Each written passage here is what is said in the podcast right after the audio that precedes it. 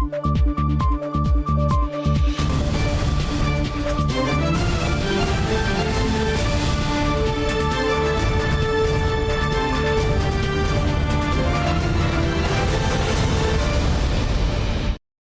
键时刻带您迅速掌握潮流趋势，欢迎收看《财经趋势四点零》，我是赵廷玉。首先带您看到台积电扩大日本、美国、德国布局。那么台湾业者呢召开在地半导体大联盟记者会，合计九家业者一同布局美国设厂商机，要以一站式解决方案复制台湾成功模式。只要我们能发挥我们弹性的优势，然后回应的速度够快，我相信假以时日，我们会有机会慢慢取代国外的大厂，在这一块成为一个具有竞争力的供应链。晶圆船载解决方案厂家登召开台湾半导体在地供应链联盟记者会，合计九大厂商南瓜材料、设备、系统与微尘污染防治等供应链，合资一点六亿新台币设立德兴半导体，携手伙伴前进美国设厂布局，要以一站式解决方案复制台湾成功模式。那这样子以后可能在国外，例如说，因为我们到了呃国外任何地方设厂。至少可以把台湾的这些呃工程的制成的经验都可以复制，甚至是稳定下。所以各位也看到这个联盟的这个厉害的地方哦，因为我们有信任感，所以我们会把最强的东西跟我们 partner 分享。同时呢，这个新人的这个事业，我们也会交给德兴，也就是未来美国家的这边，我们会去到啊先进国家去推展。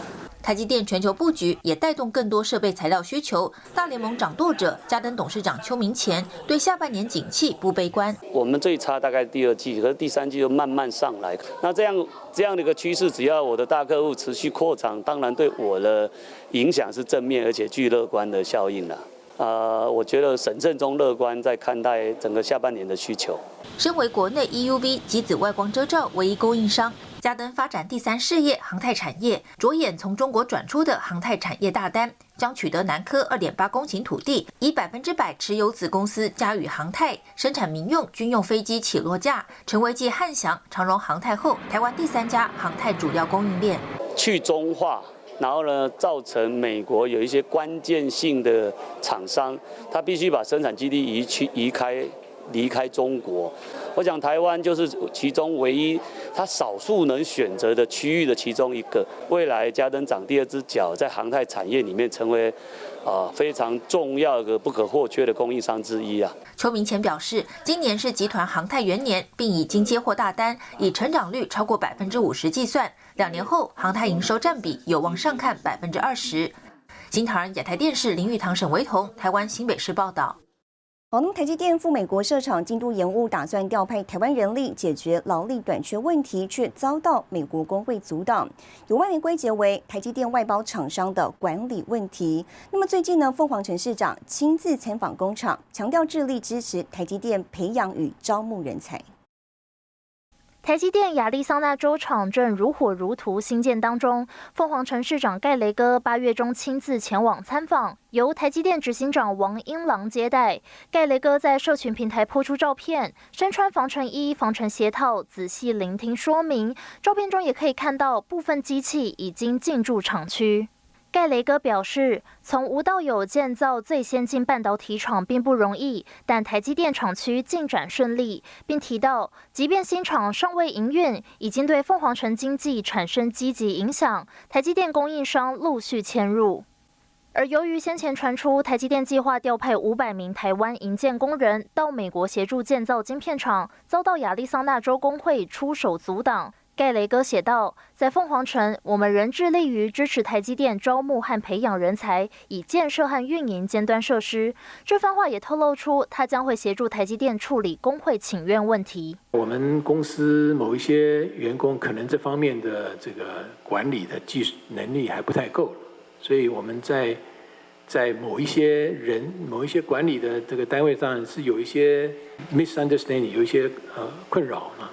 但是这些东西大家都在学嘛，啊，台湾的台湾的 manager 不要以为只能 manage 台湾人就够了啊，不行，我们的台积电的 manager 要能够 manage 世界的人才。先前台积电董事长刘德英就在法说会上提到，美国厂遇到一些挑战，熟练安装设备专业人员数量不足，预期四奈米量产时间将推迟到二零二五年。新唐亚太电视胡宗汉、曾新敏，台湾台北报道。我们再看台积电日前两度下修今年财测，外界也相当关注第四季和未来营运表现。产业传出台积电三纳米制程，除了下半年苹果年度新机 iPhone 采用三纳米之外呢，包括英特尔、联发科与高通等业者，明年将扩大投片采用。台积电旗下三纳米制程去年十二月盛大举行扩厂典礼，N 三家族约占台积电总营收百分之四到百分之六。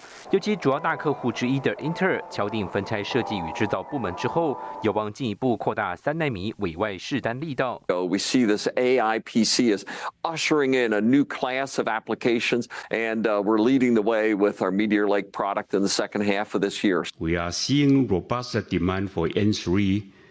And expect a strong ramp of N3 in the second half of this year, supported by both HPC and smart smartphone applications. 苹果年度新品 iPhone 十五 Pro 系列采用的 A 十七处理器，就是搭载台积电 N 三制程。不过，受到今年消费景气不佳影响，苹果部分砍单递延，预估到今年底才能正式放量。此外，多家技术巨头高通、联发科和英特尔，二零二四年转向 N 三技术。辉达超维次世代 AI 晶片，可能二零二五年扩大采用三纳米。苹果的订单将会是影响台积电第四季营收展望一个非常重要的关键，那才能够去进一步的掌握。第四季台积电的表现状况，短期来看，可能今年下半年先看苹果订单的状况啊。明年的话，可能全市场的不确定性因素都还是非常的高哈。尽管台积电今年二度下修财测，美元营收预估下降一成，最大挑战就在总体经济终端消费市况。不过，也有产业人士认为，半导体下行周期已经持续超过一年，市况不会更差。预估台积电二零二四年营运成长将有明显弹升。新唐两台电视高阶的沈伟彤，台湾台北报道。好，带您看到这一周的财经趋势短波。威达本周提交的一份监管文件中表示，美国将威达 A 一百、H 一百等 AI 晶片的出口限制扩大到中国以外地区，包含部分中东国家。台积电位在日本九州熊本的半导体工厂，预计在二零二四年底量产，对熊本县带来的经济外溢效应预估将高达近七兆日元，规模较前次的试算结果扩大六成。为了将供应链集中在拥有相同理念的地缘政治盟友之下，美国总统拜登大力推动有岸外包策略，越南明显受惠。但外媒直言，工程师急缺是越南半导体产业发展的最大隐忧。台湾第一枚自制气象卫星“猎风者”预计在台湾时间十月五号上午九点三十六分发射升空，进入离地六百零一公里的低地轨道执行任务。新唐人亚太电视整理报道。继续带您聚焦，大厂苹果呢将在九月举办秋季发表会，将公布新一代 iPhone 十五手机。外媒报道，红海印度厂呢已经开始生产 iPhone 十五，这代表苹果努力缩小印度跟中国的生产差距。而苹果供应链准备把三到五成的产能转移到中国以外地区。印度工厂员工忙着组装 iPhone，苹果正加速将生产线从中国转移到越南、印度、泰国等地，目标将三到五成产能转移到中国以外地区。It's kind of like diversifying a portfolio, if you will. Increasingly, as the U.S. and China, that relationship becomes more contentious, and a lot of Western companies see China as more risky, and so they're thinking about doing less in China. They're thinking about D RISKING from the perspective of the politics. 外媒彭博指出，根据苹果三百七十多家供应商和工厂地点数据显示，越南和印度成为十年来最受欢迎的新中心。过去十年，在越南组装苹果产品的公司数量增加了四倍，而印度目前已经拥有十四款本土制造的苹果手机，iPhone 十五更将成为首款直接从印度出货的机型。Previously, India was only building older models of iPhones, not newer ones. And so uh, they began building newer ones uh, with more recent iPhones. And now that they're going to uh, almost be shipping them out around the same time that they begin shipping out of China, means that Apple is uh, putting more of a uh, kind of emphasis on what it can do as far as India production. 分析指出，全球供应链的分裂可能推高苹果产品的价格，再加上印度和越南的电力和水等基础设施还有待加强。但即便如此，仍未阻挡苹果多元化布局。而台湾组装厂正是苹果海外扩张的幕后关键角色，包括红海与和硕都计划在印度进行重大投资，并扩大在越南的制造基地。新唐人亚太电视成为魔兆体育整理报道。看好 AI 明年会再爆发。台达电总裁及营运长本周表示，相关产品供不应求，那么现在是被订单追着跑。预估明年整体业绩目标仍是年增双位数。二零二三年可说是人工智慧爆发年，市场看好 AI 产品发展。台达电总裁暨营运长张训海表示，目前最热门成长产业就是电动车和 AI 产业。我认为明年 AI 还会有一波大爆发，那这个会不会是网络泡沫？我觉得不会哈，因为它跟 data center 啊，跟我们日常生活会息息相关。目前。有一点供不应求啊，是，所以是在呃被订单追着跑。庄训还说，目前 AI 产品供不应求，已经被要求要扩大产能。台达电明年也将继续上调 AI 产品占比。同时，他也提到，能源、储能也是正成长产业，看好前景发展。周五，台达电北科大联合研发中心正式揭牌，将聚焦节能、储能、能源转换技术，研发电动二轮控制、智慧家电等应用。比较特别就是在这个中心里面，那台达它也会把它的研发人员呢啊带到这个中心里面来，那跟北科北科大的教授学生呢一起来做研发。研发中心里面导入所谓的 digital twin，啊这个数位孪生的一个这样的设计的概念。然后希望通过多物理量这个模拟，在产品呃设计阶段，呃通过虚拟的设计，就能够充分掌握到我们产品的性能，呃跟它的规格。研发中心内，马达驱动技术验证区域测试控制电动机车马达设备，也可以看到换电站内部电源模块应用研究，以及在智慧家电部分无线厨房电磁炉控制研究等。台达电期盼能够为公司培养更多未来的高端技术人才。新唐亚太电视高建伦、曾新敏，台湾台北报道。传出特斯拉将大买辉达晶片，台积电成为大赢家。休息一下，更详细的内容，我们马上回来。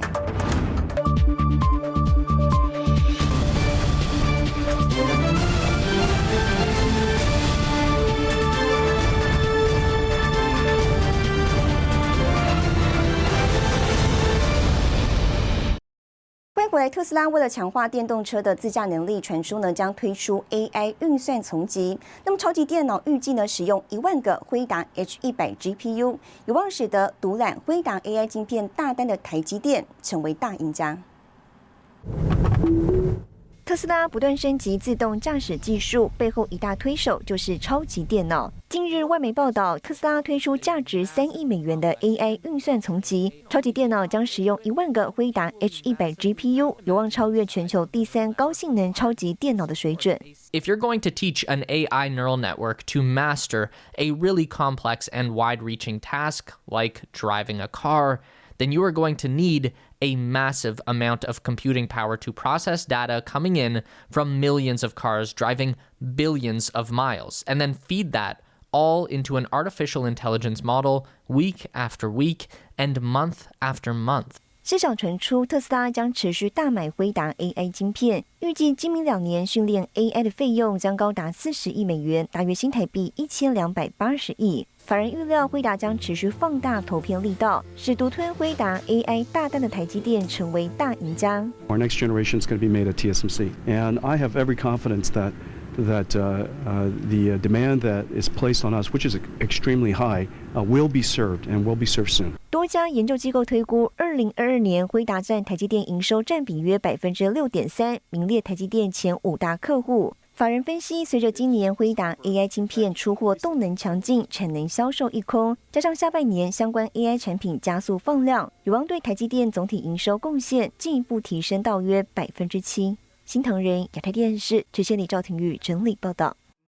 印印度电动车市场具有极大的成长潜力，但是印度政府呢，针对进口车关税税率高达百分之七十，影响电动车大厂投资意愿。如今印度呢有意降低电动车进口关税，被外界解读是为特斯拉进军印度铺路。He really cares about India because he's, he's pushing us to make significant investments. Yes, I'm, I, I, I'm tentatively planning to visit India again uh, next year. 特斯拉执行长马斯克今年六月与印度总理莫迪相见欢，讨论重点就在双方扩大合作。路透报道，印度政府为了扶持本土汽车产业，定下高达百分之七十的进口车关税，但近期严拟针对印度设厂的电动车业者，调降进口关税至百分之十五，整整下降百分之五十五。一大原因不排除就是为特斯拉在印度设厂铺路。提出说整车降价的这个可能性，可能是在于说。呃，目前它没有办法在印度国内生产这样的 model，所以它透过整车关税降低的方式来做，让有钱人先把电动车跟基础设施这个部分卖起来，接下来可能就会要求说零组件的关税进一步的降低。那甚至会有一些零组件在地化的可能性，这样的做法。Model Y 今年第一季登上全球最佳畅销榜，特斯拉着眼下一波营运高成长，关键就在新台币要价仅七十五万，更平价版的 Model Two，外传可能即将落脚印度市场。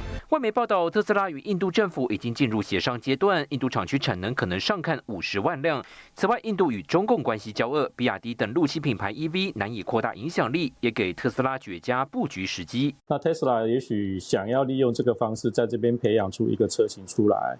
然后让他的消费者，呃，从已开发国家的这些人民继续往开发中国家市场去做一个延伸。不过，也有知情人士分析，调降税率还需要整体演绎，以免冲击塔塔汽车、马亨达等印度本土车厂。不可否认，印度已经取代中国成为全球人口最多国家，也是全球第三大汽车市场。电动车市占率百分之二，未来更是深具成长潜力。新台是高建伦、沈伟彤，台湾台北报道。带你浏览这一周的重要财经数据。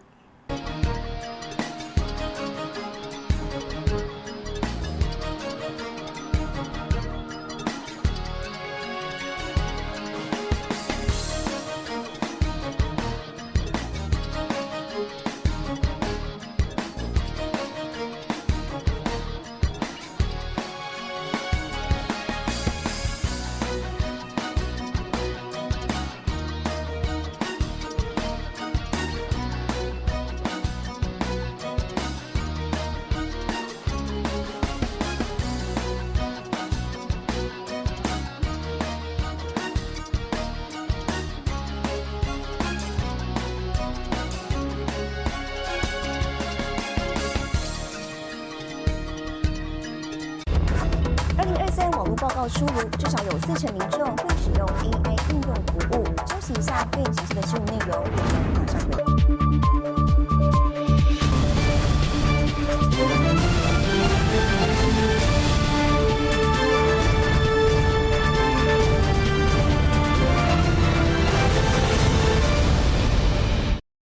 台湾网络资讯中心发布《二零二三台湾网络报告》，针对台湾民众网络使用习惯进行调查。好，调查显示呢，在人工智慧浪潮下，至少有四成民众会使用 AI 应用服务。对着 Chat GPT 输入日常问题，不到几秒就给出多个回答。二零二三生成式 AI 浪潮席卷，台湾网络资讯中心周二公布了二零二三台湾网络报告。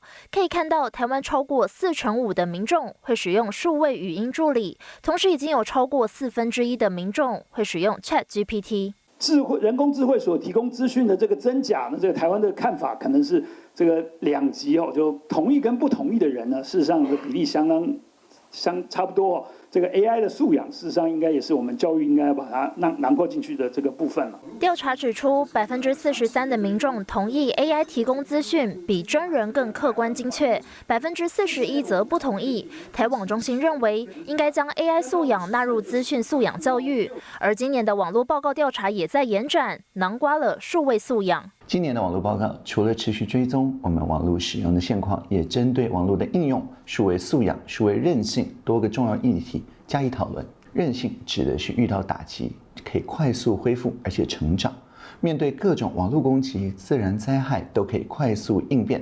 调查显示，有将近七成的民众认为社群媒体讯息不太可信。不过，有两成民众在网络接触假新闻或假讯息，会主动采取留言通知方式进行更正行为。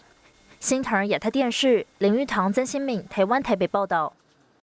智慧显示产业是台湾第二大产业。工研院携手台湾面板厂，将 Mini LED 与 Micro LED 的技术呢，正式导入水族馆与商用场域，开创智慧娱乐领域崭新应用。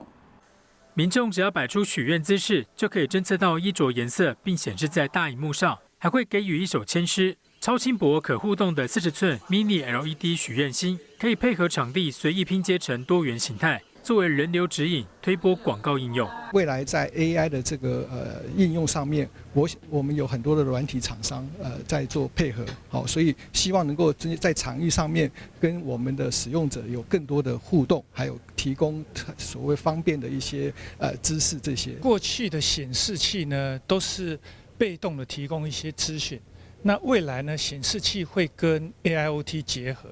第一个呢，它会有很多 AI 的技术，可以跟人做互动。像 Micro LED 透明显示器挥挥手，就可以得知鱼种的前世今生。工研院试制平台与耐创科技合作，具有极透明、高亮度的 Micro LED 透明显示器，标本数位化结合互动界面，让深海鱼类生动呈现在 Micro LED 透明显示器上。在二零二三年，整个 Micro LED 的整个全球的产值已经达到四十二亿美元。那在未来的话，整个制造成本如果它再做一个降低，达到到一般消费者可接受、接呃可以接受的一个价位的话，我们相信在二零二六年的话，整个 Micro LED 的产业会更加蓬勃发展。未来啊，Micro LED 在各个方面的应用上都会很有机会啊。事实上，我们一直在看的就是过去不存在。啊，现在存在的一个新技术叫做 Micro LED，它怎么用在过去不存在，但是未来可能很重要的应用上面？这是我们一直在努力啊寻找的一个可能性。内创董事长李云丽指出，Micro LED 应用正落地中，未来两到三年会是关键。尽管景气不佳，但高阶客户消费力仍相当强劲。经济部工业局表示，在智慧显示器多元应用趋势下，包括全台许多水族馆、科博馆与艺文场所都可以看到创新应用。新唐人亚的电视胡淑霞、张连杰台湾桃园采访报道。好，带您看到下周有哪些重要的财经活动。九月五号，澳洲央行公布利率决议；九月六号，国际半导体展登场；九月六号，IDC 全球半导体二零二四市场前景记者会；九月七号，欧元区 GDP 公布。谢谢您收看这一周的财经趋势四点零，我是赵廷玉，我们下周再见。